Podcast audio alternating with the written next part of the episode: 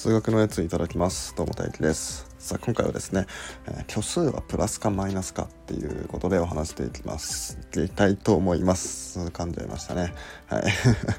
いつも言ってる定型文なのに。まあいいや。はい。でまあ今回はね虚数ね。虚数って皆さん分かりますかね、うん、2乗するとマイナス1になる数っていうまあようわからん数なんですけど。うんまあ、それがプラスなのかマイナスなのかっていうことを、まあ、そのテーマに話していこうと思います。はいまあ、数であればね、まあ、やっぱり、まあ、プラスかマイナス、まあ、もしくはゼロになりますよね。まあ当たり前ですけど絶対どこかに行きますよね。もう1はプラスだしマイナス1はもちろんマイナスだし0は0だしルート2はプラスだしみたいなまあ必ずプラスかマイナスかもしくは0に、えー、なってくるんですけどじゃあこの虚数っていうのはプラスなのかマイナスなのかゼロなのか。うん。どどっちだと思います？どれだと思いますか？プラスかマイナスかゼロか。はい。これは正解はですねあのどれでもないでした。はい、はい、どれでもないですね。虚数えっと i ですね。2乗するとマイナス1になる数っていうのはプラスでもマイナスでもゼロでもない数なんですね。うん。どういうことなのかまあちょっと、えー、軽く説明していきます。じゃあまずこの虚数 i が、えー、プラスだとしましょう。ってことは i は、まあ、0より大きいっていう、まあ、等式が成り立つわけですよね、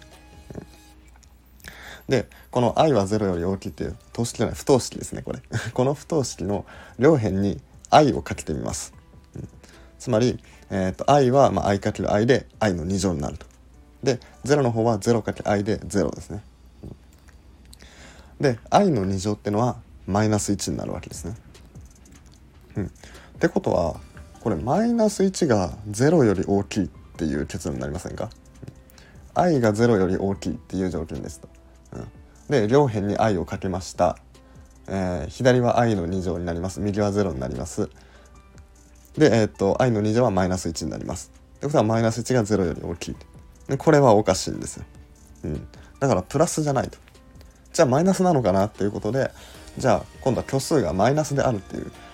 のを考えてみましょうと、うん、でまあこれもね同じように、えーと、両辺に i をかけますと、うん、そしたら、えー、左が i の2乗で、えー、右が0になって、えー、左が、えー、マイナス1になると。ってことはマイナス1が0より小さいからあ虚数はマイナスなのかっていう方もいるかもしれないですけど実はこれ間違いであの愛っていうのを最初にマイナスの数っていうふうに定義したんですよね。でこのマイナスの数をあの不等式の両辺に掛け算するとこの不等号が入れ替わるんですよね。うんまあ、あの分かりづらい方は何か具体的に、えー、考えてみれば分かると思うんですけど例えば1って2よりも小さいですよね。でそれぞれにマイナスをかけたらえー、マイナス1はマイナス2より小さいっていうふうになっちゃうじゃないですか。もし不等号を変えないとしたら。でこれはおかしいと。これはおかしいからマイナスをかける時は、えー、と1が2より小さいだったらマイナスをかけると、えー、不等号が逆転してマイナス1がマイナス2より大きいになるんですね。うん。OK ですかね。っていうようなことをまあ同じことをさっきの i でやりますと。最初 i が0より小さいっていう式だったんですけど両辺に i、まあ、マイナスの数である i をかけてやると、まあ、まず不等号が逆転しますと。うん、で左側が i の2乗右側が0の2乗だから i の2乗が0より大きいっていう式なんですね。うん、で i の2乗はマイナス1なんでこれはまたマイナス1が0より大きいっていう意味わかんない結論になっちゃいましたと。うん、だからプラスでもマイナスでもないと。うんかといって、まあ、0かって言われるとそれも違いますよね。まあ、i イコール0だとしたら i の2乗も0になるんでマイナス1イコール0になっちゃうこれはおかしい。これもおかしい。だから、えー、虚数ってのは プラスでもマイナスでも0でもない数なんですよ。じゃあ何になるんだっていう話なんですけどまあこれはですねえっ、ー、とまあもちろんねこの、まあ、代償関係っていうのはその実数っていうまあ普段使ってるような数字ですね、えー、と1とか2とか3とか2分の1とかルート2とか2周率とか、まあ、そういうのは全部まとめてあの実数っていうんですけどこの実数っていうものこれは、まあ、ちゃんと代償関係が定められるんですけど虚数はその実数とは大小関係を比べられないんですね。うん、だからその、まあ、実数、まあ、数を表す時に数直線を書いたりするじゃないですか。うん、この数直線上に、えー、虚数 i っていうものは入り込めないんですね。どこにも入り込めないんですよ。うん、じゃあどうしようかって言って考え出し考え出されたやつが複素数平面ってやつなんですよね。うん、その一つの直線で表せないならもう一つ直線を追加してしまおうということで、えー、実軸、まあ、実数の数直線を実軸って言ってで虚数の軸を虚軸っていうふうにとってこの複素数平面っていうものを作ってやるんですね。まあ、これはあのガウス平面とかも言われたりするんですけどこうすることによって、えー、複素数っていうものが、えー、視覚的に、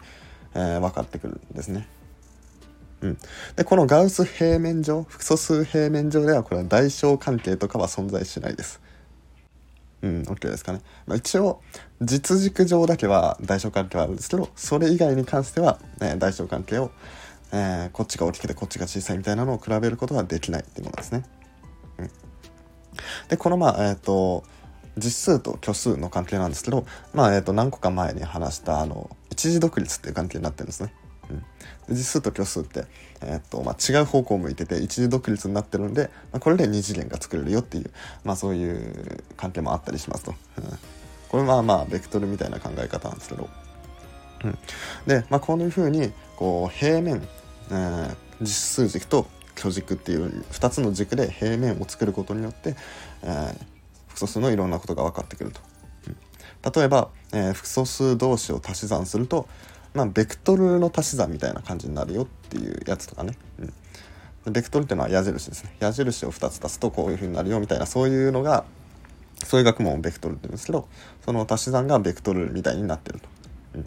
でそれで、えー、っとあとは掛け算、え、複素数同士を掛け算すると、えー、まあ、拡大縮小したりとか、え回転させたりとか、うん、そういうような、うん、回転に関してはこの複素平面にしないと絶対分かんない概念なんで。うんまあ、こういうね、えー、複素数っていうようわからんものの足し算とか掛け算って何なんだって言われると、まあ、そのちゃんと平面で複素数平面っていうもので表してやると、えー、ベクトルの足し算とか回転とか、まあ、そういうものを表すってことがわかるんですね。はい、というわけで今回は虚数はプラスかマイナスかというテーマでお話してみました。結論としてはプラスでもマイナスでもゼロでもない数です。はいそういう数でした。はい、このラジオ面白いなとか思ってもらえたらね、えー、ぜひ他の放送も聞いてみてもらえればなと思います。えー、あとね、俺最近あのミステリーのおやつっていう、あの、俺がね、最近ミステリー小説読むのにハマってるんで、そっちのチャンネルも開設して、今投稿しているところなので、よかったらそっちも聞いてみてください。それでは、ごちそうさまでした。